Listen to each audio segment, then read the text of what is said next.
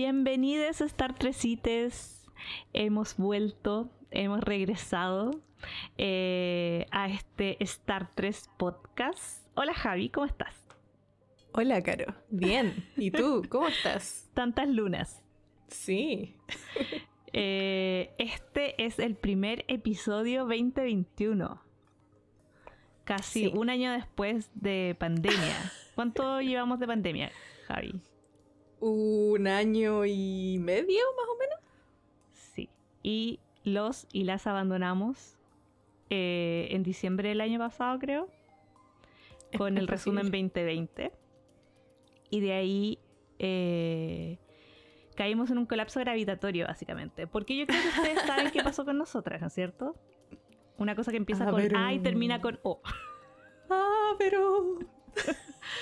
Eh, así que, bueno, debido a ese proyecto, eh, que estamos muy felices con él, eh, nos dedicamos full a eso y obviamente a nuestros trabajos de gente adulta. Irresponsable, Irresponsables que nos dan para comer. Y bueno, pasaron hartas cosas durante estos meses, primeros meses, ¿no es cierto? Ya pasó la mitad del año 2021 casi. Eh, yo regresé a Chile en marzo, así que ahora hay dos Star 3 en Chile. Eh, y comencé mi, mi trabajo como investigadora postdoctoral en la Universidad de Chile. Y, y también hubieron algunos cambios para ti, Javi, ¿no es cierto? En tu parte laboral. Eh, sí, yo no me acuerdo... No, parece que no. parece, que yo estaba parece que yo estaba trabajando en esto la, la Sí. última vez que hicimos capítulo. Pero sí, ciertos cambios, digamos, administrativos en que mi empresa fue adquirida por otra empresa. Eh, así que técnicamente cambié mi empresa a la que le trabajo, pero fue un, un cambio interno, digamos. Así que Así ahora es. trabajo para una empresa que se llama Globant. Sí. Eh, y bueno, y obviamente si ustedes no conocen Star 3 y no saben quién, quiénes somos, eh, vamos a ¿Quiénes hacer una, una breve introducción porque estamos hablando así cosas al aire en esta bienvenida de capítulo. Eh, yo soy Carolina Agurto, soy doctora en astrofísica de la Universidad de Múnich y me dedico a estudiar los discos protoplanetarios tempranos, o sea, los eh, comienzos, ¿no es cierto?, de cómo se forman las estrellas y los planetas en estas nubes de gas y polvo. Y yo me dedico a estudiar eso a través de observaciones y a través de también modelos. Y uso observaciones como eh, de ALMA, por ejemplo, o de antenas que hay en el norte, hemisferio norte de esta Tierra. Eh, Javi.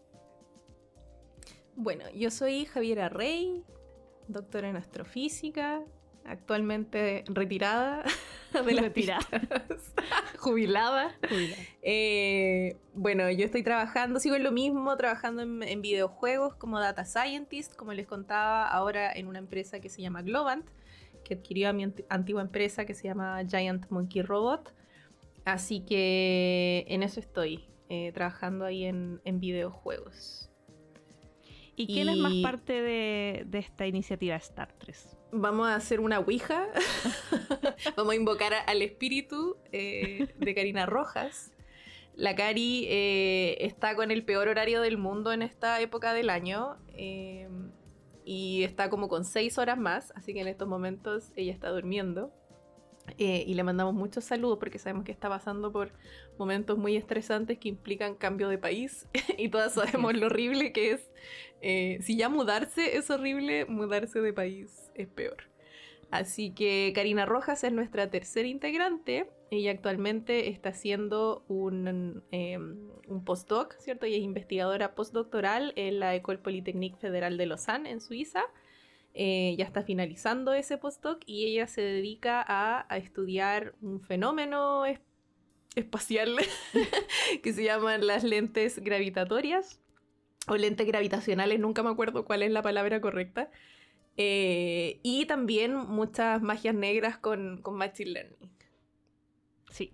Que nos Sí, prometió eh, aquí, aquí puro eh, hablando mal de la Spoileando. spoileando, eh, que prometió que eh, durante estos meses, ojalá antes que termine el 2021, quiere hacer algunos especiales sobre su investigación, lo que ha hecho estos últimos años y también sobre Machine Learning, que no solo es importante para astronomía en estos momentos, sino también para eh, lo que haces tú, Javi, ¿no es cierto? Como científica de datos y muchas empresas ahora están utilizando esas herramientas. Sí, yo todavía no aprendo, pero este es un paréntesis, nada que ver. Hoy día con la Caro estábamos en un panel sobre cosas que hacer cuando uno estudia astronomía y se quiere salir de la academia. Eh, y algo que, que rescataban las personas que estaban invitadas en el panel es precisamente las cosas que uno puede aprender cuando está en carreras como astronomía o física y después quiere buscar eh, trabajos en la industria. Em, y mencionaba lo importante que es, por ejemplo, aprender Python o aprender estos algoritmos de Machine Learning, que lamentablemente en nuestros tiempos como que todavía no pegaba mucho esto, como que todavía no, no se enseñaba ni nada. Em, pero es súper importante porque precisamente se, se, ocupa mucho, mucho en la industria, así que en algún momento quiero aprender esas magias. Sí, Así que con esta breve introducción y update, ¿no es cierto?, de lo que está pasando con las Star 3, vamos a dar comienzo a este primer capítulo de la tercera temporada. Tercera temporada. Tercera temporada. Tercera temporada del Star 3 Podcast. Eh, y hoy tenemos un tema mm, que es relacionado con los inicios de Star 3. Star 3 eh, fue, fundada, fue fundada en 2013. Eh, obviamente Starter no tiene ninguna eh, validez, no, no validez, no, no, quiero decir validez, pero no, no, ninguna entidad jurídica, ¿no es cierto? Como no, somos legales aún. Eh, vamos a contarles pronto sobre, sobre esos avances, pero claro, nosotros iniciamos Starter el 2013 y por ese entonces eh, bueno, Chile, el mundo, ¿no es cierto?, era, era distinto. Eh, en algunas cosas y en otras sigue más o menos igual, especialmente las noticias de ciencia en Chile, ¿no es cierto, Javi? Que es como... ¿Qué te acuerdas de ese entonces? ¿Cómo eran las noticias? ¿Qué, qué pelado estaba de moda en ese entonces? ¿Lo, vamos a nombrar eh, o lo dejamos como.? Yo creo que todos en Chile saben quién es. Sí, ya nombrémoslo, nombrémoslo. Salfate, Salfate estaba muy. Yo creo que ya ahí le había empezado la abuela media conspiranoica, esotérica rara. Eh, yo siempre digo, a mí me gustaba mucho Salfate cuando él estaba con el Pera. Porque comentaban películas muy buenas. Yo vi muchas películas que yo. Eh, recomendaban o mostraban cuando estaban en la tele. Recuerdo que una de ellas fue Kung Pao, que siempre me dio mucha risa, que es como este, este tipo que hace Kung Fu, que tiene esa lengua como con cara y que sale esta, esta chinita que hace como uy, uy, uy, y que no dice nada, como que... Creo que no la he visto. Creo que he visto solamente como imágenes, pero no la he visto.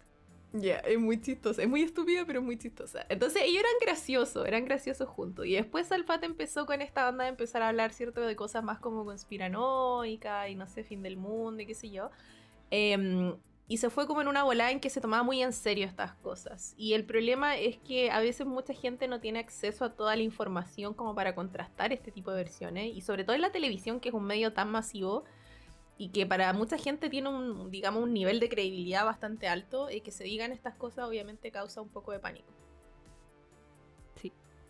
Y, recuerdo que también fue todo esta, este boom de las predicciones de terremotos, ¿no es cierto? Sí. Como que fue una seguidilla de eh, noticias. que 2012, sí. después de que no se acabó el mundo el 2012, empezaron todas estas noticias. Y, claro, y como por la parte espacial astronómica están todas estas noticias, ¿no es cierto? De que, no sé, Marte iba a chocar con la Tierra, que la Luna iba a chocar con la Tierra, que Marte se iba a ver del tamaño de la Luna. Eh, el asteroide, obviamente, el amigo asteroide que Infaltable. cada tres meses. Em, y muchas noticias así que no tenían ningún eh, fuente, ¿no? que no tenía ninguna fuente y que... Fuente de que solamente vendían eh, un, titular para llamar la atención, para clics, ¿no es cierto? Y también para llenar contenido en la televisión abierta. Eh, y en ese contexto, eh, Star Trek trató durante mucho tiempo, ¿no es cierto?, de tratar de, desmentir todas estas cosas con, obviamente, con fundamentos científicos, con, con fuentes confiables. y em, bueno, empezamos a escribir, ¿no es cierto?, en, el, en la web de Star Trek, www.star3.net, que todavía sigue viva ahí para algunas cosillas que, que siempre tenemos información para darle a ustedes. Pero en ese entonces escribíamos harto, especialmente la Javiera Rey. Qué manera de escribir Eh, esa mujer. Sí. No yo, creo, nunca yo creo que el libro de Star Trek ya está en nuestra página web. Solamente tenemos que, que Oh, descargar Dios. todo lo que escribimos. Em, bueno, pero em, relacionado con eso, con las noticias estas alarmantes que habían em, en ese entonces, quisimos retomar ese tema y llevarlo al 2021. Y eh, durante esta temporada del Star Trek Podcast vamos a comentar eh, temas bien curiosos eh, sobre algunos relacionados con fake news y otros relacionados con noticias científicas que fueron noticia pero al final no eran tan así. y eh, vamos a empezar, no sé si digo el título de, de este podcast. En este- No, todavía no lo digas, todavía Ya. no lo digas. porque Porque yo te lo voy a preguntar después. Ya. Porque, claro, eh, tenemos una recopilación de, de datos y de, de cosas entretenidas para hablar durante esta temporada. Y voy a empezar con algo que... eh, el primer tema de este podcast está relacionado con algo que hace la Javiera. O que, en que trabajaba la Javiera. ¿Qué? Ah, ya. ¿Qué, qué era eso, Javiera? Planetas extrasolares. Así es. O sea, tú descubriste planetas, Javiera. Eh, sí, en mis tiempos, en mis tiempos de Lola, me dedicaba a descubrir planetas. ¿Y cómo les llamaste? Eh, no tenía derecho a llamarles.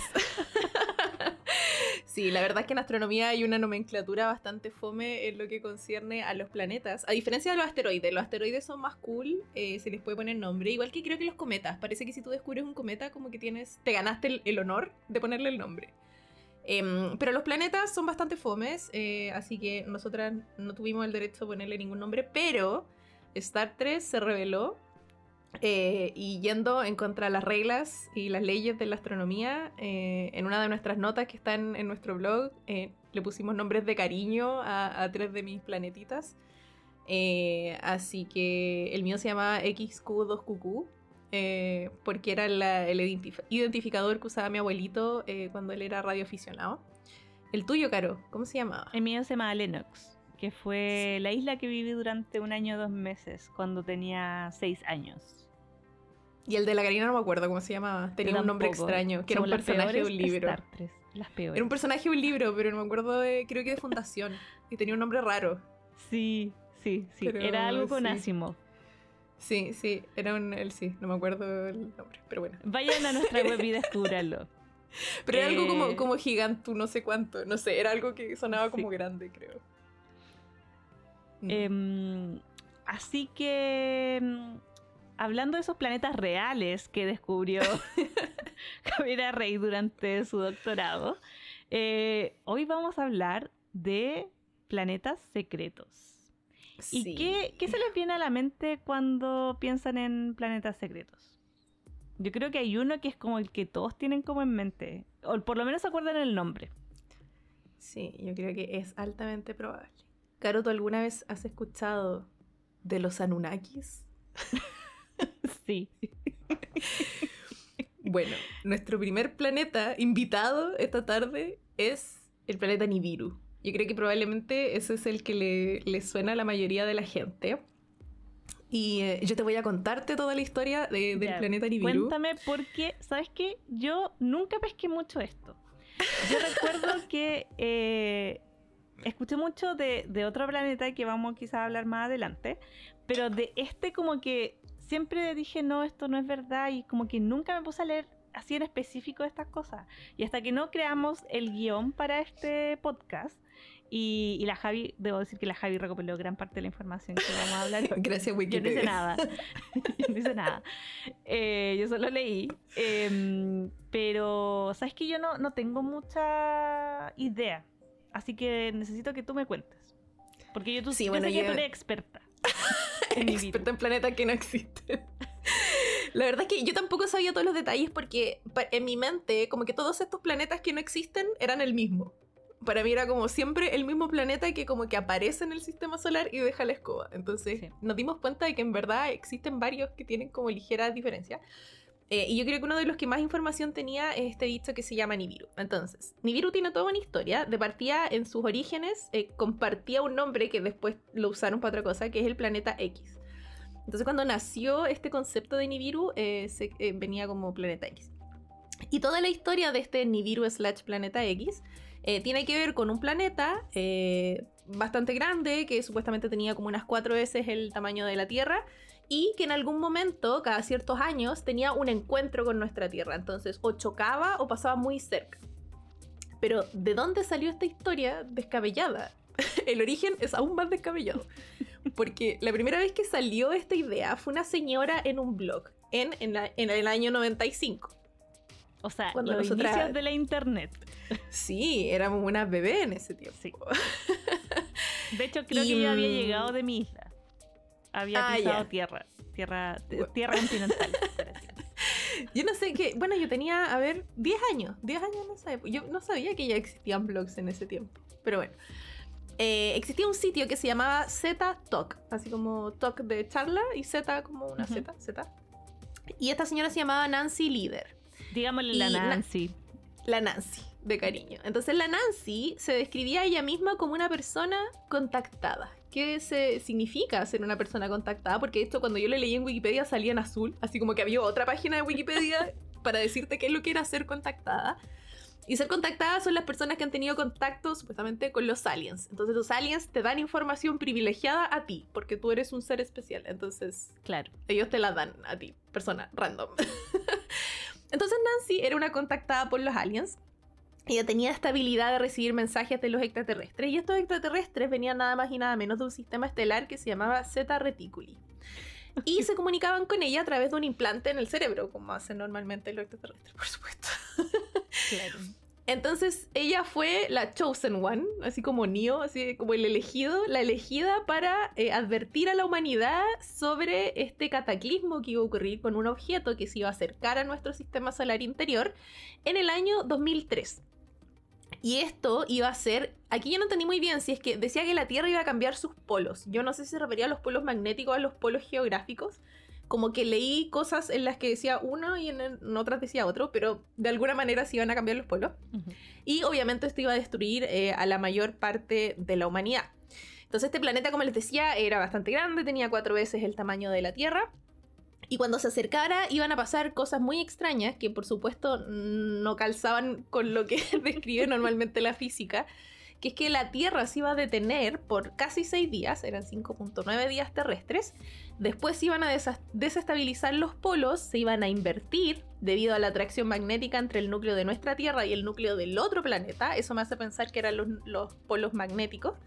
Sí. Em, y esto obviamente iba a causar problemas con el núcleo magnético de nuestra Tierra, iba a haber un desplazamiento de la corteza terrestre y qué sé yo. Entonces, ¿qué pasó? Llegó el 2003 y no pasó nada. ¡Wow! qué, qué sorpresa, no pasó nada. Entonces, esta loca como que se sacó los pillos y dijo que no, que en verdad todavía ha sido una mentira blanca para engañar al sistema. Y aquí me dio risa porque salía así como algo traducido como, no me acuerdo, era como la, la clase alta, el grupo dominante, no sé qué, y también me metí a ver qué significaba y Claro, el también salía como el sistema. Sí, Sí. claro, como ese grupo así como que tiene poder. Eh, los cuicos. Entonces ella había querido engañar al sistema en el fondo. Y, y cuando le preguntaron, bueno, ¿cuándo va a ser la fecha real? ¿Cuándo va a ocurrir esto? Y no quiso decirla. La Nancy. decir. No, la, la- la excusa de la Nancy era horrible porque dijo que no la quería decir. Porque si ella decía la fecha, eso le iba a dar tiempo suficiente a los gobiernos para declarar ley marcial y eso significaba que la gente iba a quedar atrapada en las ciudades durante la inversión de polos y por lo tanto se iban a morir. Entonces como que ella le estaba dando la oportunidad a la gente de que esto los pillara desprevenidos y no los Nancy, encerraran en la las ciudades. Gracias, Nancy. Te lo agradecemos. Entonces, bueno, obviamente, eh, como pasa con muchas de estas teorías en internet, agarró vuelo. Ah, sí, agarró vuelo y como que empezó a salir de este blog y se empezó a asociar con muchas otras ideas de fin de mundo y grupos que hablan de cosas apocalípticas. Eh, a finales de, de, los años 2000, cuando se empezó a poner de moda el 2012, se empezó a asociar con el 2012 también. A veces cuando aparecían otros objetos astronómicos reales, como no sé, cometas, por ejemplo, o se descubrían otros planetas, o a veces incluso cuando habían anomalías en imágenes, al tiro saltaban como, ah, es que este es eh, planeta Nibiru slash Nibiru.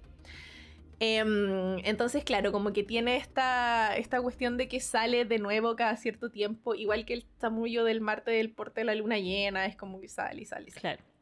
Ahora, ¿de dónde viene el nombre Nibiru? Porque esta señora no le puso Nibiru originalmente, sino que ella hizo un link con otra información.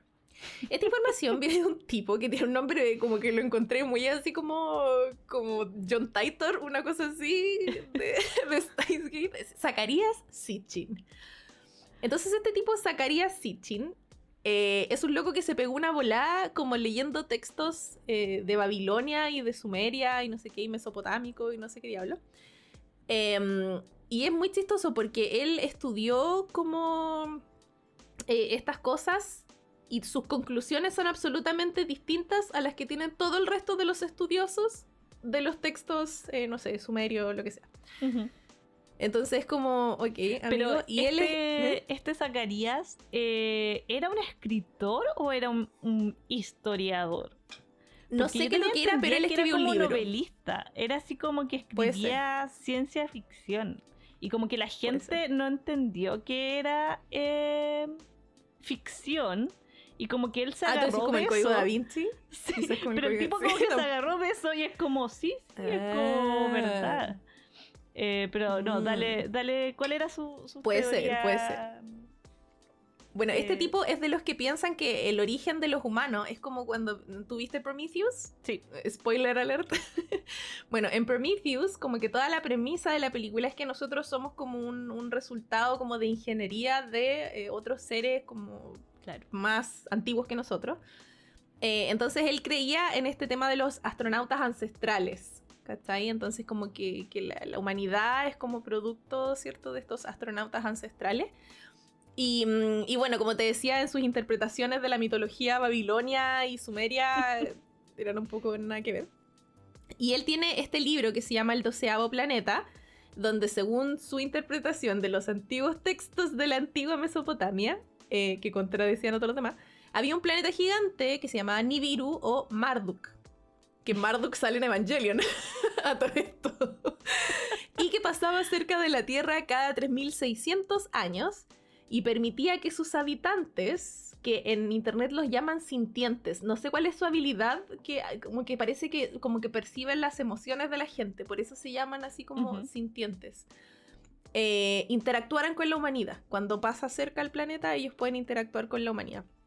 Y estos habitantes son los que Sitchin identificó como los Anunnaki de la mitología sumeria. Pero y afirmó. Es como que no entiendo. Es como cómo, la bola se fue haciendo más grande. Así es como. La bola y ahí metámosle a los extraterrestres y Mesopotamia. ¿Por qué no? ¿Y por qué no ahora los Anunnakis? Entonces los sintientes, a ver, ¿quién decía que existían los sintientes? Como El Sitchin. Sitchin dice que según lo que él interpretó eh, de, la, de, la, de los textos de Mesopotamia, existían estos seres en, Marduk slash Nibiru y él los identificó como los Anunnaki. Ahora parece que los Anunnaki sí son parte de la mitología. Debo decir que no lo sé, no lo busqué, perdón. Cuéntenos en los comentarios. Pero sí, porque dice que, o sea, el, texto menciona a los Anunnakis de la mitología sumeria. Entonces me tinca que en la mitología sumeria efectivamente mm. existe algo que se llama los Anunnaki. ¿Qué son? No lo sé, pero para Sitchin eran la gente que vivía en Nibiru. En Nibiru. Y, y, para él estos eran los primeros dioses que había tenido la humanidad. Entonces dioses astronautas del espacio exterior.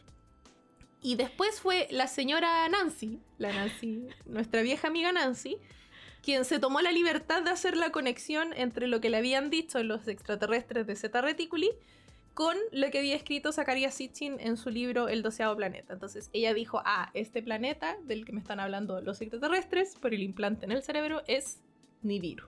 Ya, paréntesis. Eh, busqué rápidamente en Wikipedia Anunnaki. Y sí, los Anunnakis son un grupo de deidades sumerias y acadias, identificadas en los textos con los Anunas y los Igigis, dioses menores. Así que oh. eso, eso era como de los. De hecho, hay como una imagen así de una pared eh, con. Em, no, tienen como unos gorritos así puntiagudos como de brujos. Ah, ya, ok, yo pensé que iban a tener casco. Porque hay como dibujos antiguos de gente que pareciera tener casco. Y, y hay alguien que parece que tiene alas. eh, ok. Así que bueno, eso. Cierra paréntesis sobre Anunnaki. Bueno, entonces eso era lo que había pasado con la Nancy. Y resulta que hay otra gente que también salió con el, asunto de Nibiru. Y que yo no estoy segura si sacaron el Nibiru de la Nancy, el Nibiru de, de Sitchin. No, no sé qué Nibiru es este, pero hay un tipo que se autodefinió como un numerólogo cristiano. Y los cristianos, varios de los cristianos estudiosos dijeron, no existe eso de numerólogo cristiano, por favor, amiga, por favor, contrólate. Eh, entonces salió este caballero que se llamaba David Mead. Y David Mead, autodenominado numerólogo cristiano, empezó a mirar eh, así como diversos capítulos de la Biblia eh, o pasajes que se dicen, donde según él habían códigos numéricos secretos que revelaban la fecha exacta en la que Nibiru iba a llegar a la Tierra. Además, como si no fuera poco, le sumó a su predicción la geometría de las pirámides de Giza en Egipto. ¿qué es esto? Sí, y llegó a la conclusión de que el, cataclismo de Nibiru iba a ocurrir el 23 de septiembre de 2017. Y esta cuestión salió en la noticia y todo, claramente no pasó. no ocurrió. No este pasó. Probablemente el 23 de septiembre había mucha gente en Chile con caña después del 18. Eh, eso fue lo más terrible que quizás pasó un 23 de septiembre. sí. Es, probable. Así que eso es lo que ha pasado como a grandes rasgos con Nibiru. Y también, como te decía antes, mucha gente ha tomado imágenes, por ejemplo, de la NASA eh, y ha acusado de esto, de, siempre la NASA, conspiraciones, ¿cachai? La NASA nos oculta información, la NASA truca las fotos, ¿cachai? Always. La NASA, nos, la NASA auspicia este podcast. la NASA nos auspicia. millones de dólares. Sí, porque nosotros estamos ocultando la presencia de Nibiru. Así que NASA, por favor, Cuenta Ruth. Oye, eh, pero. Mm, ¿eh? Pero esta gente. O sea, supongo que también esto se hizo lamentablemente por eh, el internet, ¿no es cierto? Es como que estas cosas al final fueron creciendo, porque de un blog pasó a otro blog y el blog después pasó quizá a YouTube, ¿no es cierto? Porque estamos hablando del 2012, 2017, ¿cachai? Em, el acceso a internet y todo eso. Entonces, claro, es como que al final todo lo que te he contado son todas estas conspiraciones unidas en una sola cosa. Es como, es de extraterrestres a alienígenas ancestrales. Eh, pirámides. entonces como que en verdad no tiene ningún sentido su historia, aparte que están basados como en, en este libro del, del ¿cómo se llama? Sichel. Sacaría Sichel. Exactamente, así que no voten por Sichel. El Sitchin. Entonces... Pero, Pero y lo peor es que siempre dan fecha y nunca pasa nada. Y mm. bueno, como te decía, estos locos creen que, que la NASA está ocultando cosas y típico, toman imágenes que no, no, quiero dármelas de como que nosotras entendemos todo, pero toman imágenes que no entienden y que las malinterpretan em, y sacan conclusiones que no tienen nada que ver. Y ha pasado muchas veces, por ejemplo, cuando las imágenes están desenfocadas y dicen, no, es que es una estrella, está más cerca de lo que uno cree porque se puede ver así como el tamaño mm. y es como, amigo, la foto está desenfocada.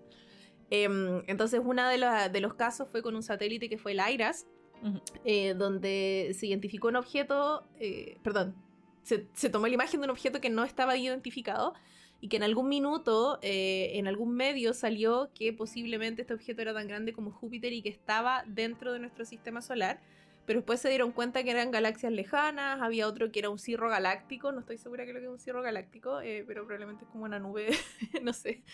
Em, pero nada era algo de nuestro sistema solar, eran todas cosas que estaban más lejos.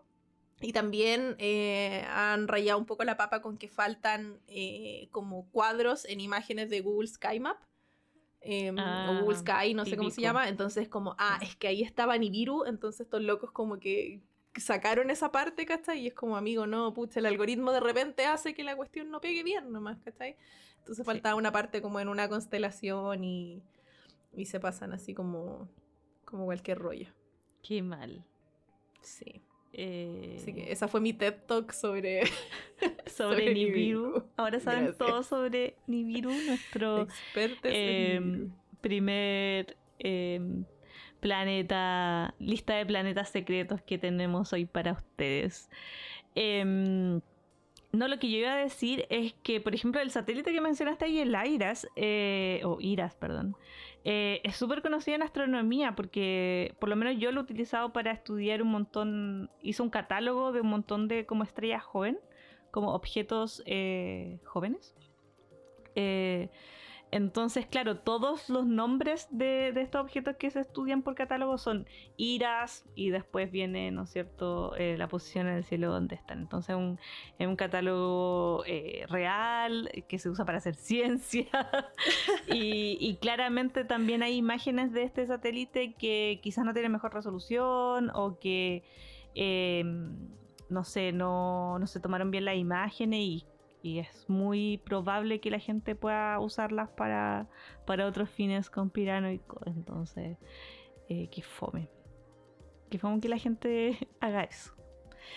Em, yo quiero pasar a uno, em, a uno de los planetas que es, que es como también de los más famosillos, que creo que viene después de Nibiru, que es el planeta X, el planeta X. Ah que así como tú dijiste, Javi, yo también pensaba que el planeta X y Nibiru era la misma cosa. Bueno, originalmente eh, lo era según la Nancy. Según la Nancy. Yo confío, confío en Nancy. Em, entonces, claro, este también era un planeta hipotético. Eh, que de hecho los astrónomos buscaron en su momento. Eh, yo no sé si Nibiru como que le prestaron atención así como ya busquemos si hay algo o es este planeta X como que se buscó y que también porque yo recuerdo que Nibiru también pasaba como planeta X, entonces como decía, ah, pero es que hay astrónomos estudiándolo, entonces mm. eh, esto es serio. de nombre. Nibiru es serio. Sí. Lo que pasa es que, bueno, ya lo vas a contar, pero Planeta X, digamos que tenía más razones como para ser posible que Nibiru, porque después lo vamos a ver, si Nibiru hubiese existido, no tenía ningún sentido, como que no hubiésemos dado cuenta, como que no podíamos no cachar que Nibiru estaba ahí porque... O, pasaba como y dejaba estragos que, que pudiésemos detectar, o en verdad estaba tan lejos que era imposible que tuviese la órbita que decían que tenía. Entonces como que no tenía ni pies ni cabeza, pero Planeta X es un poco más, más cuerdo en ese sentido. Claro. Entonces los, astrónomos, las astrónomos, eh, están buscando este planeta X porque hay ciertas discrepancias entre las órbitas de estos planetas exteriores que son Urano y Neptuno. Eh, y se demoraron harto tiempo en, eh, en tratar de buscar este planeta eh, X, eh, que obviamente que, no tuvo ningún resultado y ninguna evidencia de la existencia de este objeto. Em, y si uno va, va, como en la historia del planeta X, busca la historia del planeta X, se pensó también que Plutón podría ser el planeta X. Em, pero luego se dijo, no, eh, Plutón es demasiado pequeño. De hecho, después Plutón, ¿no es cierto?, fue catalogado como planeta enano. Entonces, menos eh, tenía coincidencia con, este, con las características de este planeta X. Em, y luego en el 92 em, hay un astrónomo que se llama Miles eh, Standich. demostró, bueno, mostró que las supuestas discrepancias que habían entre eh, las órbitas de, Urano y Neptuno em, eran ilusorias. O sea, eran producto de sobreestimar eh, la, básicamente la masa eh, de Neptuno. Eh, y después, bueno, bueno, más adelante, ¿no es cierto? Con nuevas observaciones se pudo terminar mucho mejor, eh, de una forma más exacta, la masa de, de Neptuno. Em, y también se usaron las efemérides del JPL eh, para, para, ¿no es cierto?, calcular y, y, ver bien los errores y las discrepancias que habían entre las órbitas de, de Urano y Neptuno. entonces se resolvió eso básicamente con mejores observaciones y básicamente dijeron no necesitamos un planeta X para explicar eh, las discrepancias que, habíamos encontrado. Y de hecho, después las misiones, las Pioneer, la 10 y la 11, y las Voyager, eh, la 1 y la 2, em, tú debes saber bien, Javi, porque yo no me acuerdo, que ¿a cuánto están más o menos? Están, yo sé que salieron... Lejos. de esta como... Sí, heliopausa, eh, creo que es helio no sé cuánto, heliosfera. el heliosfera. Que es como donde, la zona donde, eh, digamos, el, campo magnético, ¿no es cierto? Y el viento del sol eh, ya no tiene más efecto sobre mm. el sistema solar, digamos. Em, entonces están súper lejos y eh, bueno, ellos tenían, tienen instrumentos, estos satélites, ¿no es cierto?, que, demostraron que no hay ninguna anomalía eh, en las trayectorias de, los planetas exteriores y de lo que hay más allá, ¿no es cierto?, eh, de, Plutón. Y, mm, y que claro, que esas trayectorias que, que nos pueden ser atribuidas a una atracción gravitacional de este planeta X, ¿no es cierto?, que que, no tiene nada que ver con eso. Em, así que por el lado astronómico, digamos, por el lado científico y la gente que hace ciencia planetaria, eh, la existencia del planeta X ya está súper eh, descartada. Sí. Oye, yo quiero agregar algo que es un spoiler de más adelante y que uno dirá, bueno, pero ¿por qué estos gallos estaban haciendo esto? Eh, y spoiler es porque Neptuno se descubrió así, po. Eh, Neptuno se descubrió porque Urano tenía anomalías gravitacionales, entonces dijeron, no, es que, pucha, no nos está calzando así como la teoría gravitacional de, Newton en esta cuestión.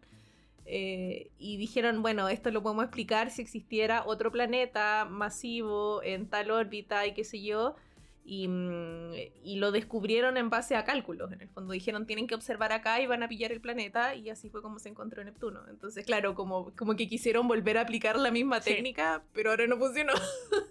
no. Entonces, el otro em, planeta, ¿no es cierto? Eh, inexistente. planeta Imaginario planetas imaginarios, es uno que se llama eh, el Colubus, que yo no tenía idea de su existencia y que la Wikipedia me entregó la historia más fascinante y entretenida de leer de, este, de estos últimos meses. Por favor, cuéntame más, porque yo leí solamente un poquito, de partida cuesta mucho pronunciarlo. Yo tiendo a decirle Hercobulus en vez de Hercolubus, como que... Sí, es De hecho, en, alguna parte dice, mira, dice Hercolubus más correctamente Hercobulus. Así que no importa si lo dicen mal, está bien. Hercobulus, claro, porque es como, no es natural poner una, no sé. Como, eh, como que la, la L antes de la B, como que no. Eh, es como raro.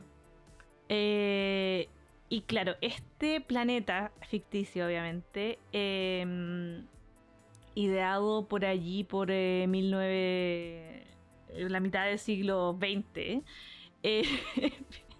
lo, lo creó en su mente un medium y abogado brasileño. ¡Wow! ¡Qué mezcla! entonces, em, bueno, este planeta, ¿no es cierto?, ficticio, tiene, tiene varias ideas. Yo, de hecho, el texto que tú pusiste al principio no lo encontré en Wikipedia, o estaba quizás más abajo. Ah, estaba en la Wikipedia de... Porque estaba ah, en portugués y en catalán la historia de este Hercolubus. Le pegué el link, pues, caro. sí, no, no. Sí, sí, lo tengo aquí. Pues, eh, pero, pero creo que salía la información esa que pusiste ahí, salía después. Porque lo que tú pusiste era un poco más científico que lo que yo voy a contar. Ah, es que también puede ser que yo haya pegado a la wiki, pero lo que salía ahí de Hercolubus era lo que estaba en la wiki de, Nibiru. Sí. Puede ser. Sí, eso porque creo en la que de fue. Nibiru había muchas cosas. Gracias Wikipedia por tanto. Gracias por auspiciar este podcast, Wikipedia. pero de, de verdad que esta historia es muy, es muy divertida. Entonces, eh, bueno, este planeta ficticio se encontraría en un supuesto sistema solar llamado Tilo, eh, que estaría acercándose a la Tierra eh, y que eh, este, este medium y abogado, eh, que se llamaba Ercillo Maes, eh, dijo que, bueno, produciría la etaco- hecatombe, que me encantó esa palabra que no la escuchaba que produciría la hecatombe apocalíptica del fin de los tiempos. Y eso pasaría Wow. en una fecha que, eh, que también es muy coincidente con, con todo lo que pasó en ese entonces, el 11 de agosto de 1999.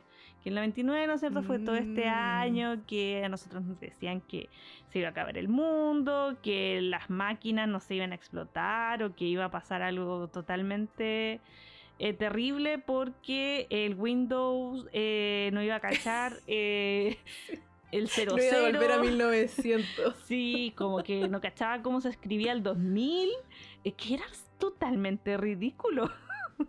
Yo no sé. O sea, además que había sistemas que se iban a agilar, pero tampoco era como para que cayéramos en un pánico así como extremo. Creo que todo se alcanzó a revisar con tiempo y como que no pasó nada. Pero no sé. Y, mm, y bueno, y después em, hay un escritor, aparte de este, de este medium, em, que, que habla de este, de este supuesto planeta. em, y que dice que, bueno, que, que seis veces mayor de que Júpiter. O sea, ya el otro Nibiru creo que era Ah. cuatro veces la Tierra. La Tierra, sí. Este, Pero otra bola. Estamos Esta hablando de seis estrella. veces mayor que Júpiter. Eh, y obviamente que la acción de este, de este planeta eh, afectaría, ¿no es cierto?, el campo gravitatorio de la Tierra y iba a dejar la hecatombe. Y, y bueno, y este planeta se encontraba, o se encontraba, o, bueno, en su mundo imaginario, ¿no es cierto?, a unas 500 unidades astronómicas, a unos 150 millones de kilómetros de la Tierra, por supuesto.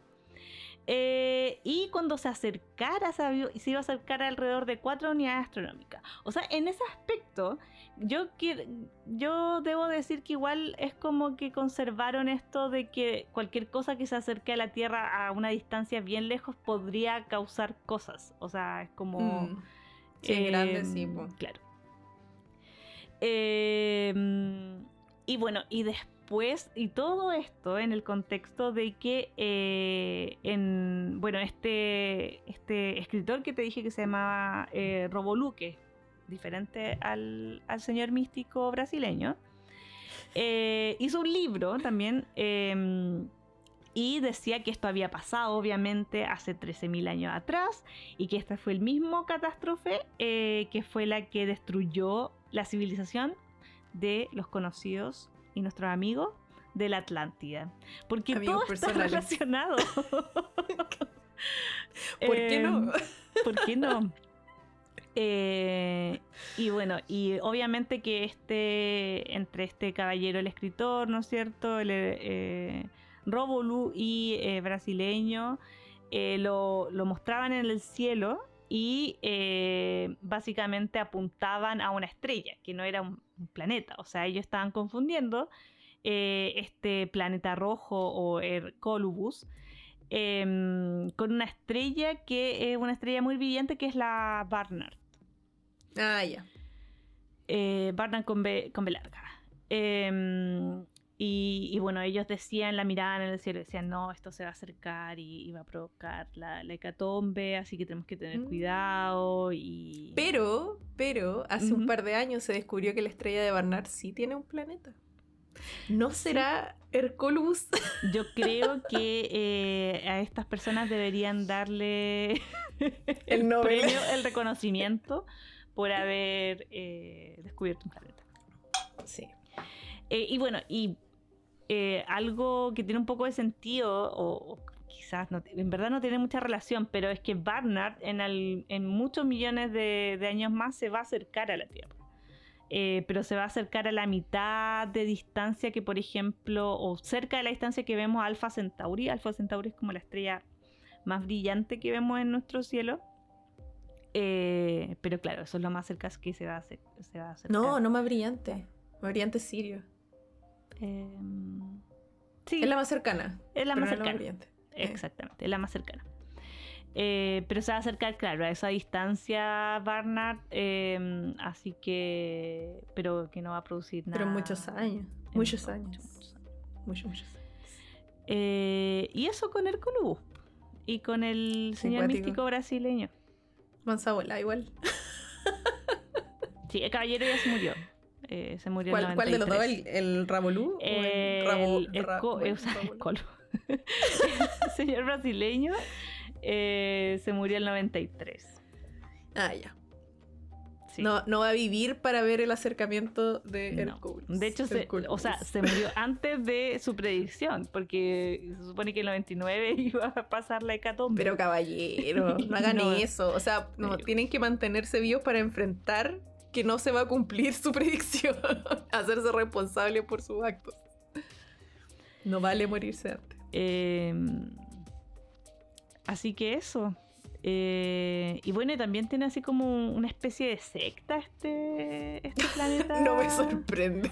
Eh, Ah, el planeta. Yo pensé que el, el loco. bueno, el, el escritor, el Robolú. Ah, era un seguidor de la doctrina neognóstica. Eh, que era de un caballero escritor colombiano. Esto ya es cualquier cosa. Eh, y que sostiene que el objetivo de la aproximación de supuesto Hercolubus es la purificación de la aura terrestre. Por supuesto. Entonces, eh, había mucha gente que creía que eh, Hercolubus iba a venir a limpiar eh, la tierra, ¿no es cierto? Y que, que era algo que tenía que pasar. y bueno, había muchos seguidores de esta. Es muy parecido a Nibiru de Sitchin, en el sentido de que estaban los sintientes y como que se conectaban con la tierra y que pasaba cada cierto tiempo. Como que lo cambió de lugar nomás, lo tiró a la estrella de Bernard. Sí. Pero es como la- el mismo chamullo. Así que eso, pues Javiera, y yo creo que algo importante que aparte de, reírnos, ¿no es cierto? Y, y de, de contar estas historias, eh, obviamente que vamos a dar el, el lado más eh,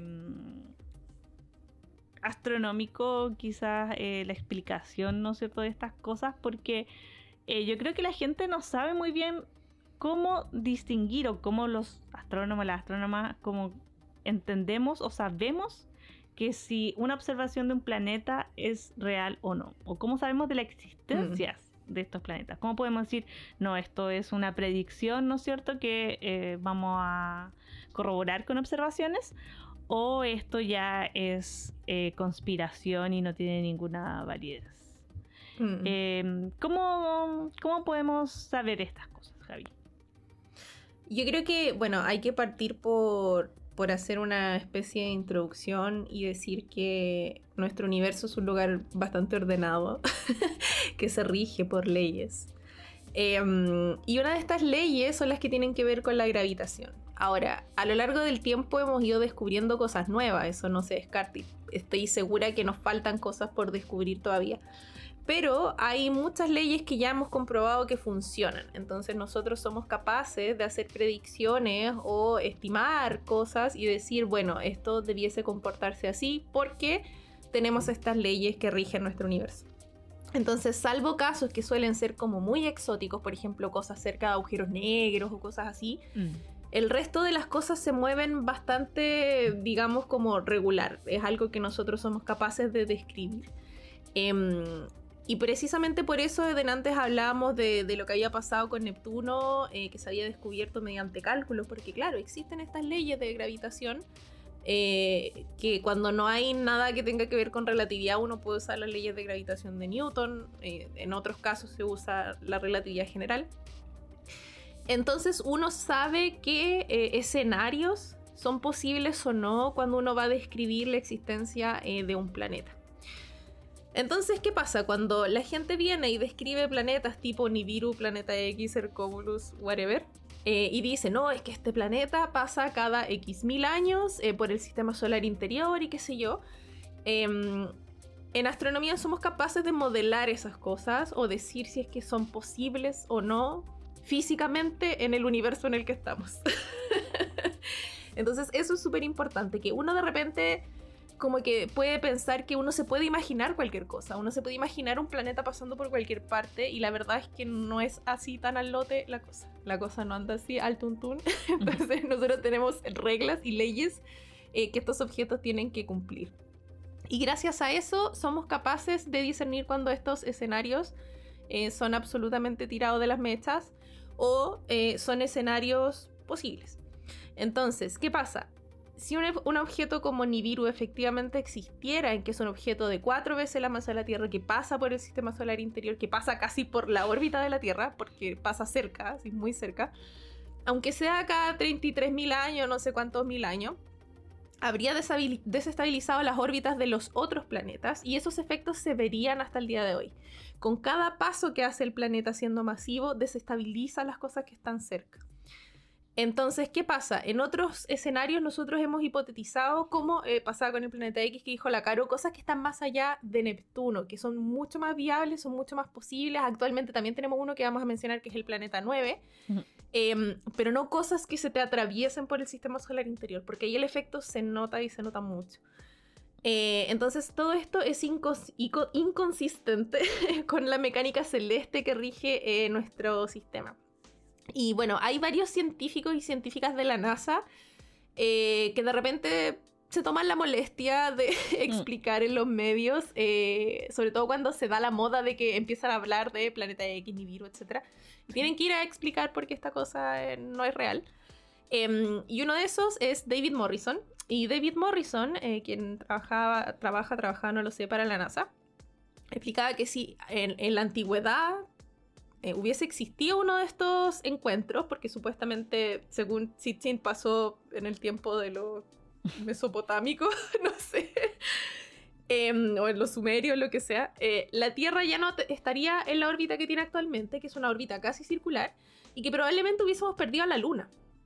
Eh, tiene sentido porque es un planeta que es más masivo que el nuestro, pues podría haberle pegado un tirón gravitacional más fuerte a la Luna si hubiese pasado cerca la podría haber desviado, podría haber perdido la luna. Ahora, si tuviésemos un bicho como Hercóbulus, que ya e, esa cuestión era prácticamente una enana café, era mucho más grande que Júpiter. Mientras más masa, si pasa a la misma distancia, el efecto es totalmente peor. Entonces, si hubiese sido más grande, olvídenlo. Em, y lo otro es que da un ejemplo bastante razonable que dice, bueno, actualmente hay mucha gente que tiene telescopio en sus jardines, en sus patios, hay mucha gente que tiene acceso a telescopio y eh, los telescopios ya son lo suficientemente potentes como para que la gente de su patio pueda ver Plutón. Entonces tú puedes ver Plutón, que es un planeta muy chiquitito, que está muy lejos. Eh, ¿Cómo no vas a ver un planeta de cuatro veces el tamaño de la Tierra acercándose así como a ti rápido? Em, entonces igual es como, no, ¿cachai? Es como raro. Además que el planeta en teoría no está tan lejos, pues si se supone que pasó en el tiempo de los sumerios. Sí, aparte si... Mm, bueno, no sé si esto no hemos hablado quizás en lives, eh, pero por ejemplo ahora hay un montón de eh, telescopios, ¿no es cierto?, em, automáticos, ¿no es cierto?, que mm. rastrean, eh, hacen mapeos de todo el cielo porque andan buscando asteroides, ¿no es cierto?, estos objetos cercanos a la Tierra.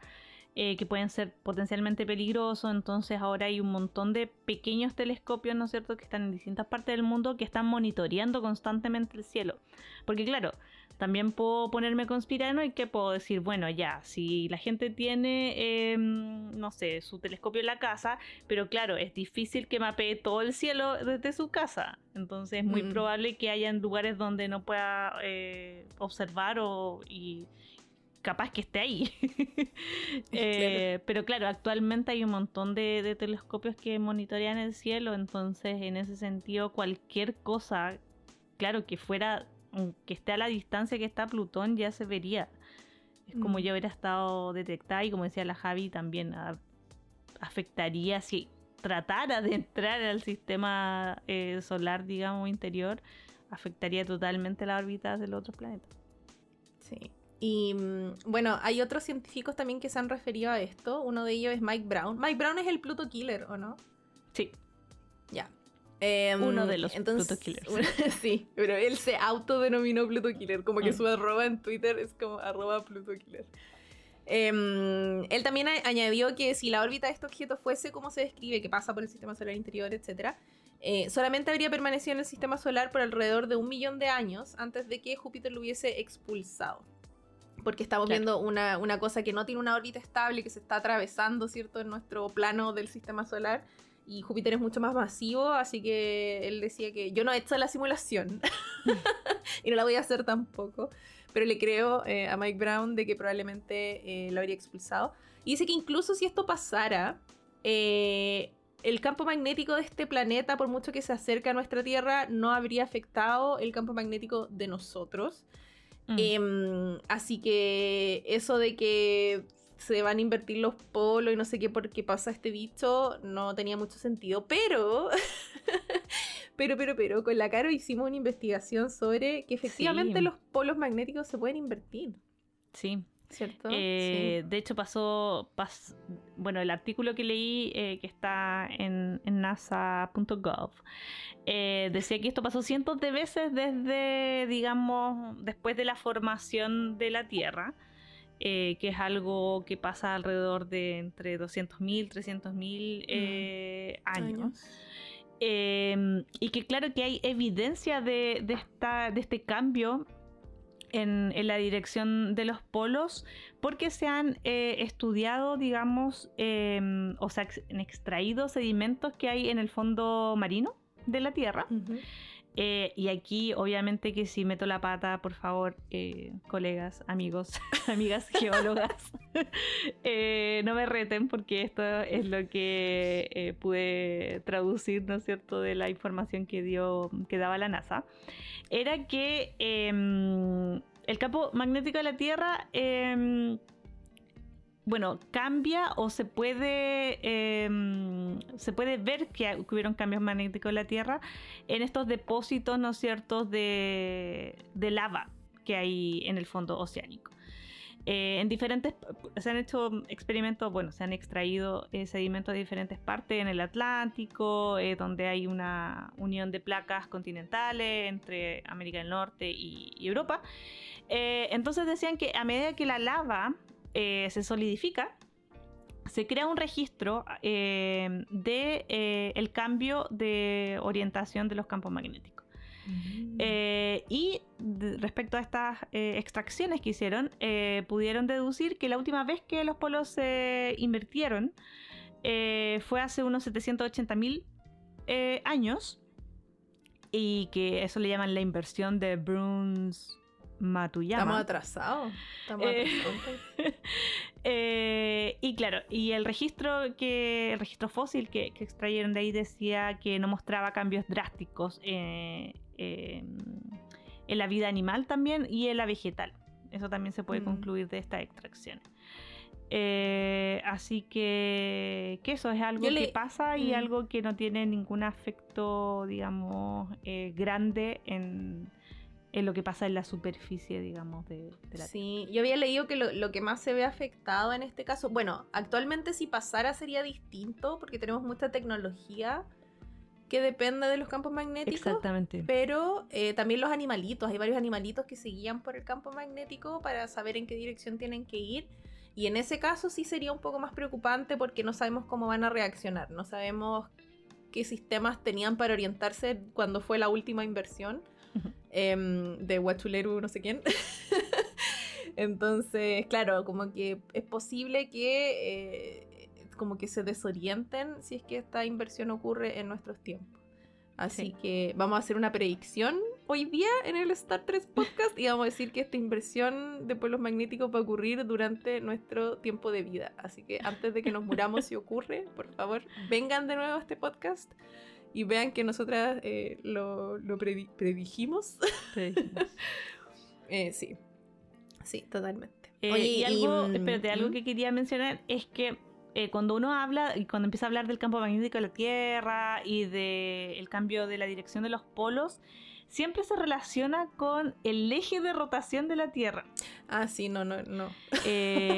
Entonces no tiene nada que ver, de hecho, porque el, el, cambio de la inclinación del eje de la Tierra, eh, bueno, se, se, cambia un poquito, ¿no es cierto?, por terremotos mm. grandes, ¿no es cierto? El, del 60, dicen que... que la precesión también hace que cambie la dirección del eje. Entonces, si es que el cambio de la dirección de los polos hubiera afectado la inclinación de la Tierra, eso se hubiera visto en la extracción de la, em, del, estudio que hicieron del fondo marino. Y como no mm. se. Em, como que no se vio evidencia de eso, entonces no tienen eh, ninguna relación. Mm. Sí, y hay que, bueno, hay que mencionar que son polos distintos. O sea, el, polo norte, donde está el, eje de rotación de nuestra Tierra, no coincide exactamente con el polo norte magnético, que constantemente tiene como pequeñas variaciones.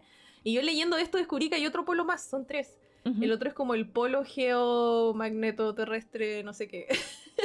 que no entendí muy bien qué lo que era, pero sí, no caché muy bien qué onda creo que es como, como que si tú consideras como un magneto la Tierra, es como el puntito de, así como de arriba, como que geométricamente como tu punto... Ah, no sé, algo es, no sé, estoy chumeando.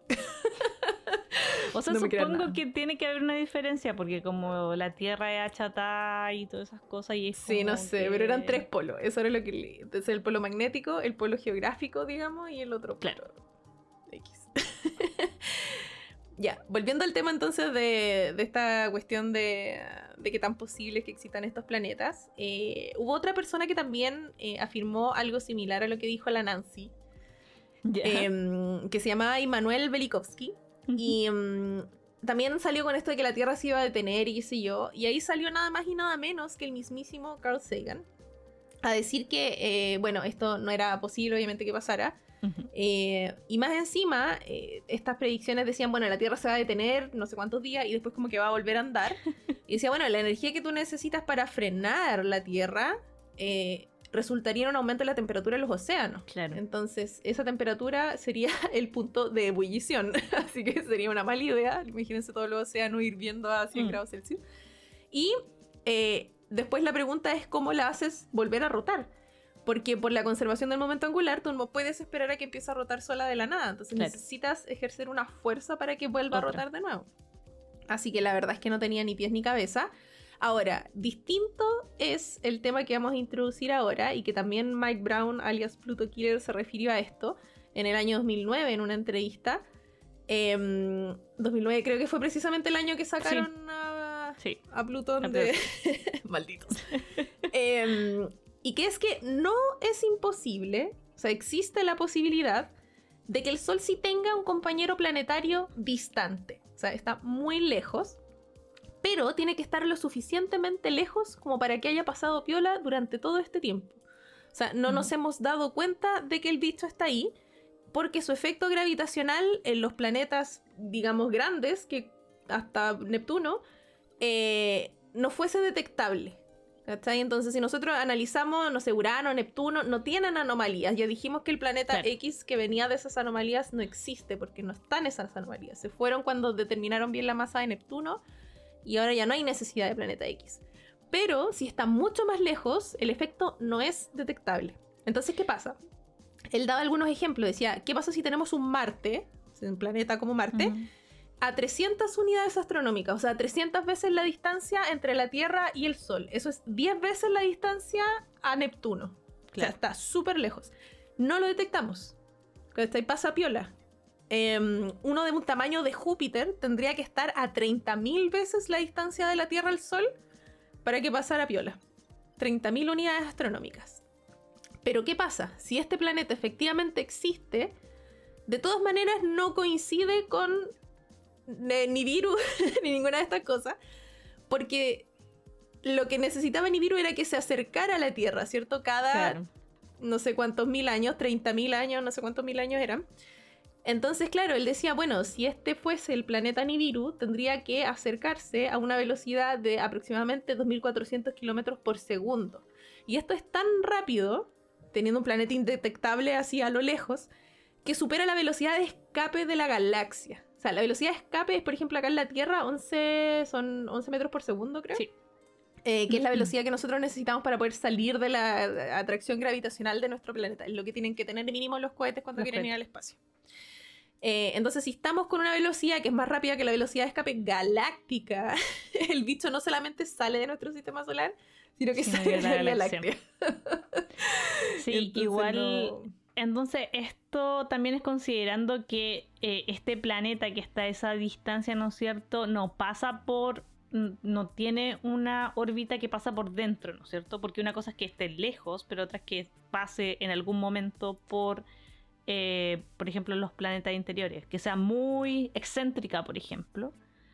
Eh, claro, en este caso, él, o sea, él dijo, supongamos que está tan lejos que no lo detectamos, pero que efectivamente se acerca. Es un caso hipotético, ¿cachai? Entonces dijo, si este fuera el caso, el bicho se tendría que mover a esta velocidad, porque tiene que estar mínimo a tal distancia para que no lo detectemos. El mm. bicho tiene cuatro veces la masa de la Tierra, entonces tiene que estar así de lejos. Y si estuviera allá, para que pudiese llegar cada no sé cuántos mil años, tendría que moverse a esa velocidad. Y a esa velocidad se le escapa la galaxia. Sí. Sí, entiendo que él haya dicho, por ejemplo, que un planeta como Marte podría pasar desapercibido a 300 unidades astronómicas, porque, por ejemplo, 300 unidades astronómicas es como el, el tamaño que se ven algunos discos protoplanetarios. Mm. Eh, entonces, si algo se forma, eh, digamos, en las afueras del disco, en los bordes, que también es muy poco probable porque casi todo eh, siempre trata de migrar hacia el centro donde hay más material. Mm. Eh, tendría sentido. O sea, como que podría haber o pudo haber un disco protoplanetario, ¿no es cierto?, que formó planetas y que no migraron hacia adentro y que se mantuvieron súper lejos de su estrella. Mm. Eh, pero claro, no, de hecho, esto igual tiene mucha conexión como con lo que sabemos de nuestro sistema solar y cómo era este disco inicial de donde se formaron los planetas. Eh, todavía eso está así como muy en debate y hay como muchas simulaciones tratando de, explicar, ¿no es cierto?, cómo se movieron, ¿no es cierto?, todos los planetas eh, terrestres, ¿no es cierto?, los planetas gaseosos. Eh, y porque no hay como una idea clara de cómo era inicialmente nuestro sistema solar entonces, mm. no, es súper interesante. Y, qué bueno que igual dé como el paso o que, dé la posibilidad de que puede existir. Eh, pero es muy poco probable. Entonces. Sí, pero existe bajo nuestras reglas. Claro. no puede hacer cualquier cosa, tiene que existir bajo estas reglas. Y bueno, para cerrar el, podcast, eh, queríamos tocar dos temas súper interesantes que tienen que ver eh, con esto mismo, de la existencia de, planetas en las partes exteriores y con el descubrimiento de Neptuno, que le, le hicimos un pequeño spoiler sí, entre medio. spoiler. Sí, porque bueno, como les contábamos, Neptuno fue el primer planeta predicho eh, matemáticamente.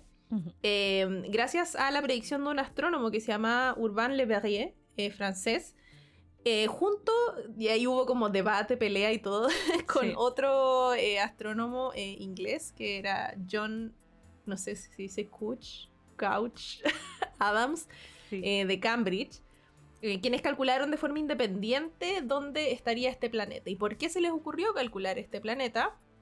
Eh, porque precisamente se habían detectado anomalías gravitacionales en la órbita de Urano, que fue por cierto el primer eh, planeta en ser detectado con un telescopio. Eh, entonces ellos hicieron los cálculos y dijeron, bueno, tiene que existir un planeta con gravedad tanto y si está en tal parte, explica las anomalías gravitacionales de Urano. Y con esto hicieron predicciones para que la gente que tenía acceso a telescopios pudiesen observar este planeta y usando las predicciones de Le Verrier, eh, la noche del 23 al 24 de septiembre de 1846, desde el observatorio de Berlín, se encontró al planeta Neptuno.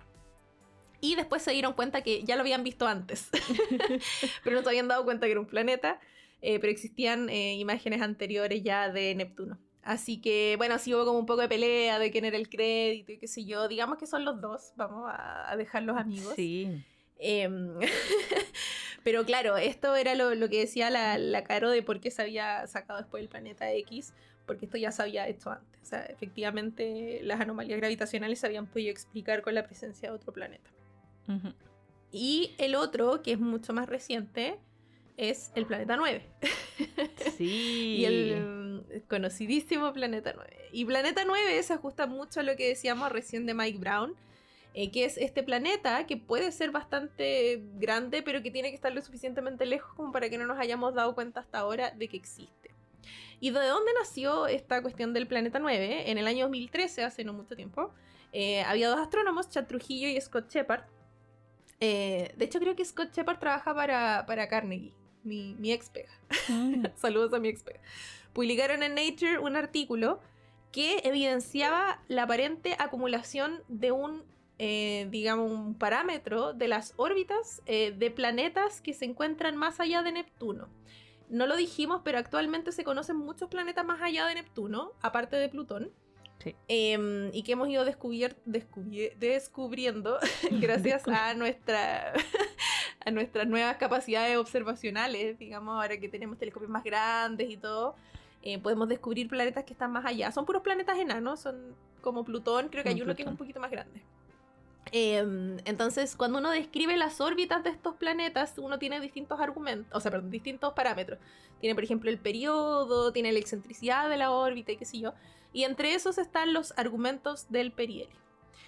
No preguntes cuál es porque no me acuerdo. Pero el perihelio es el acercamiento máximo eh, en la órbita al Sol. Al sol. Eh, sí, pero el argumento del perihelio no me acuerdo. Creo que es como un omega que no sé qué hace. Em, entonces, curiosamente, estos eh, argumentos del perihelio se estaban acumulando. ¿Qué quiere decir eso? Que había varios que tenían como valores eh, parecidos. Eh, y la probabilidad de que esto fuese al azar era extremadamente baja. Entonces, ¿qué pasaba? Si no era producido al azar, la siguiente explicación era que esos argumentos del perihelio estuviesen alineados porque había otro planeta que estaba causando que se acumularan. Eh, entonces, esto sugirió la existencia de un planeta transneptuniano de mayor tamaño que estos vistos, o sea, es más grande que Plutón. Y ya después, en 2016, Mike Brown, del que hablamos recién, con eh, Konstantin Bat no sé cómo se su apellido, eh, anunciaron que ellos habían corroborado los datos de Chad Trujillo y Scott Shepard, que es algo que cuando ustedes escriben papers en ciencia tienen que ser lo suficientemente buenos para que otra gente reproduzca sus resultados.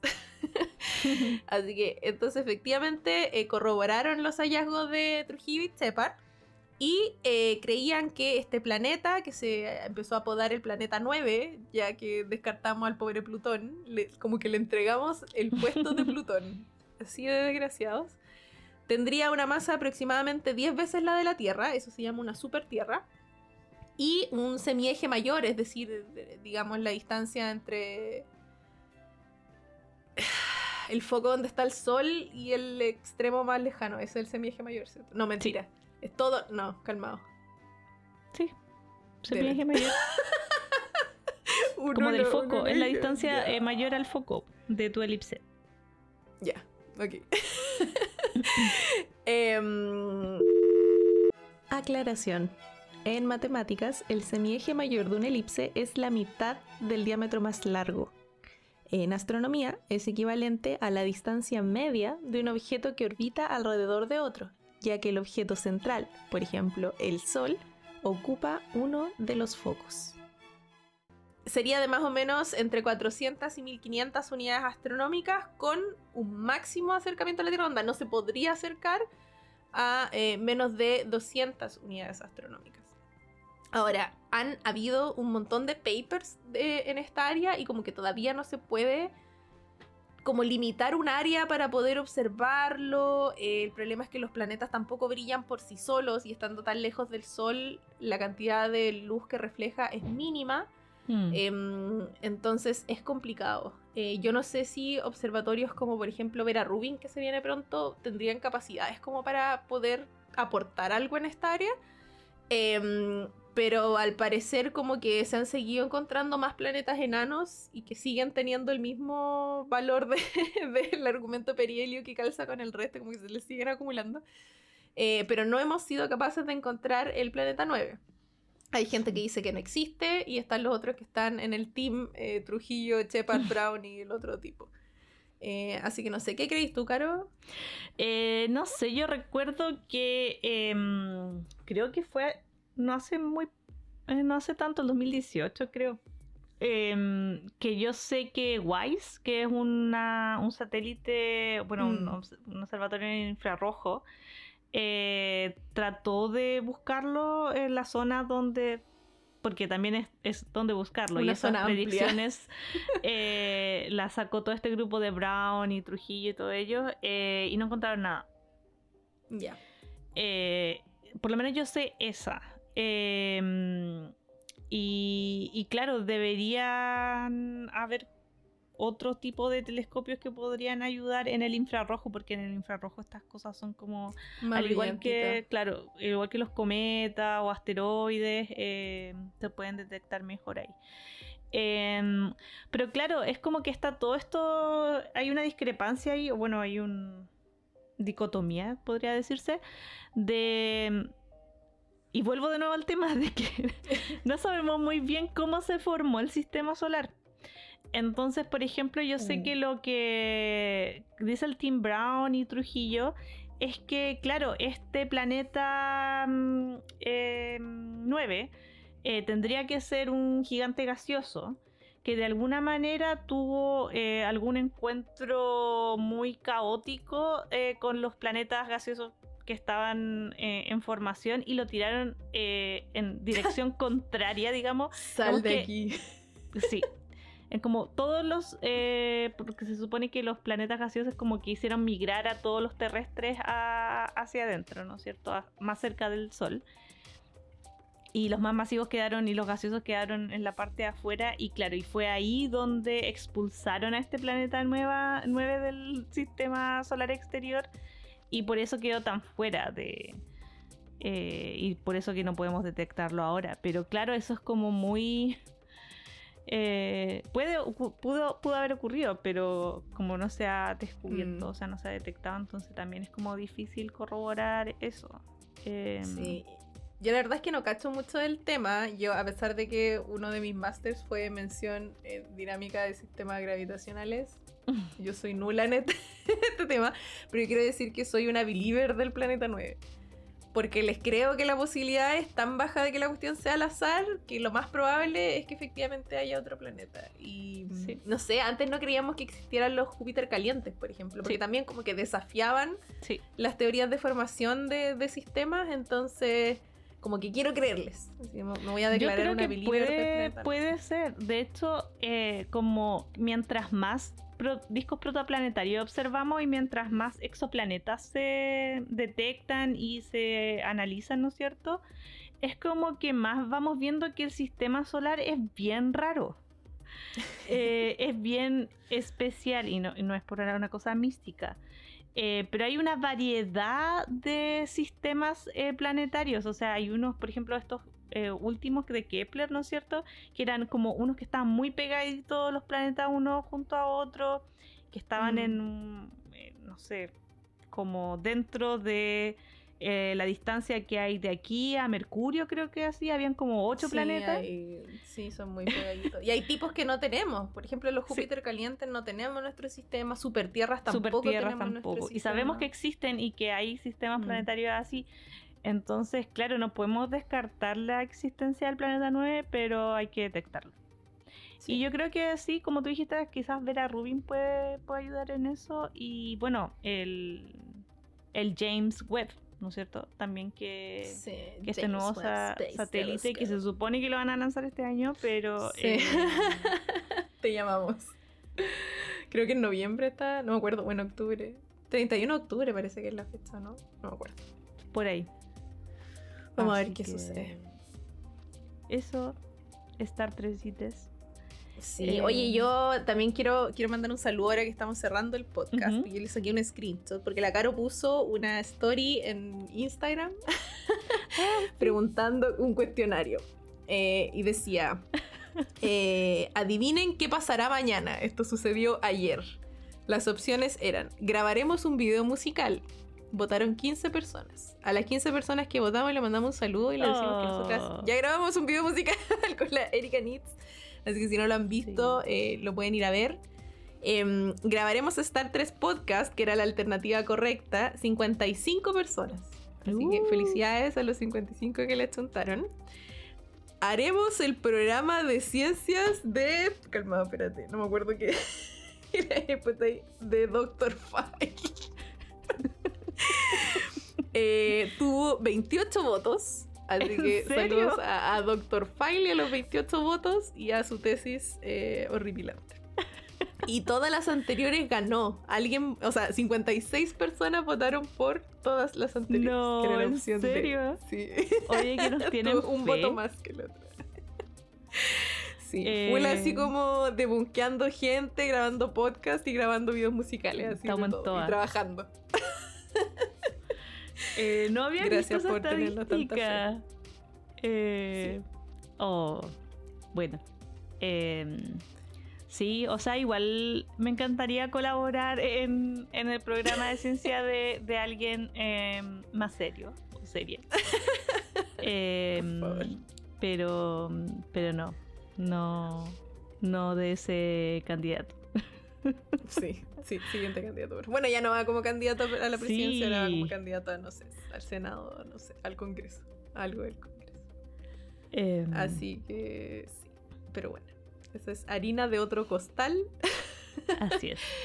Así que vamos a cerrar este podcast. Eh, también quiero mandar saludos a. Hay que mandar saludos. Vamos a mandarle saludos a todas nuestras profes Avero. A toda la gente, eh, a todos los chicos y chicas, chiques que han hecho el taller Avero. Muchos saludos. Eh, voy a mandarle saludos a nuestros Patreons, porque son súper importantes para nosotras. Eh, hay gente que nos sigue apoyando mes a mes, a pesar de que somos las peores eh, administradoras de Patreon de la vida. porque nunca subimos. Pero este, el podcast siempre sale un día antes para los Patreons. Sí. eso hay que decirlo y lo hemos respetado. Es una de las pocas cosas que aún respetamos en Patreon. No, pero debo decir que Javiera Rey es la gran eh, Patreon reina porque eh, ella eh, es la que todos los meses, puntualmente. Digamos todos los meses, porque un mes que me, Un par de horitas. Ella crea, o sea, así de cero, ilustraciones y el astrocalendario para los Patreons. Em, que es para todos los Patreons, debo decirlo, porque quizá algunos no saben, que inclusive si ustedes pagan lo mínimo mínimo van a recibir el Astro Calendario 2021. Sí, versión digital, eso sí. no se hagan ilusiones, es versión digital. Dos dólares no, no, alcanza para imprimir ni, una hoja. Eh, así, que, sí, mm. muchos saludos para nuestros Patreons. Saludos también al Discord, Sí. Eh, la, Caro, la Caro está en mi Discord, así que ahí lo pasamos bien. Eh, saludos a todos quienes están en, nuestro Discord. Em, saludos a nuestro DJ. Tenemos dos DJ. la mayor parte del tiempo nuestro DJ es Selknam, así que saludos a Selk. Y el resto del tiempo el, DJ reemplazante Jin, así que saludos a los dos que ponen musiquita en el Discord todos los días. Eh, saludos a la Cari, que no, espero que nos esté escuchando. Sí, nos va a escuchar. Nos va a escuchar. Sí. Eh, y saludos a. Yo quiero mandar un saludo a las creepytantas, que fueron una de las inspiraciones para la elección de tema eh, de este podcast. Eh, gran podcast, se lo recomiendo mucho. nosotros en el Discord lo escuchamos todos los martes. Sí, alegra nuestros martes. Sí, Así que un saludo para ellas también.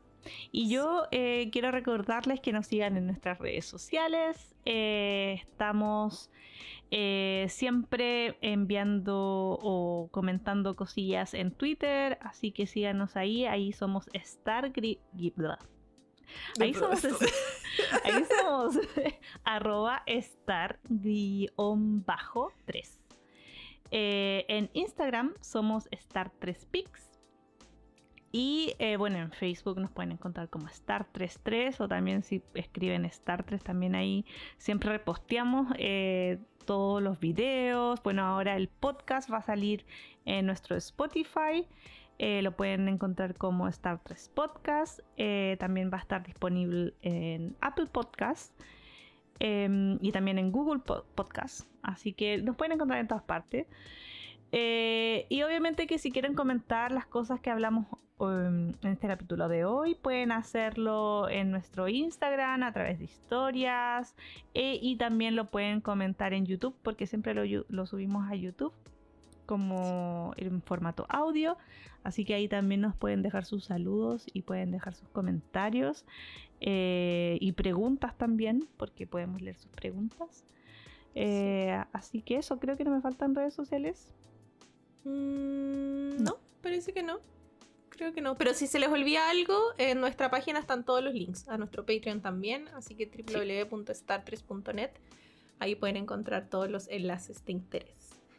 Así que eso, muchas gracias por habernos escuchado. Se nos alargó, nos fui un poco en la bola. Perdón. Sí, sí, yo creo que, que va a estar un poquito largo, pero está bien como para Sí, empezar estuvo entrete, estuvo entrete. y, y nos pongan de fondo mientras lavan la losa. Hacen el aseo. Hacen el almuerzo o, Sí. o nos tienen de fondo mientras ahí trabajan. Sí. Eh, así que eso. eso. Nos vemos en dos semanas más. Recuerden que este podcast sale cada dos semanas. En un día indefinido. Día indefinido cada dos semanas. Es una sorpresa. Cuando menos se lo esperen. Ya. Nos vemos. Chao. Adiós.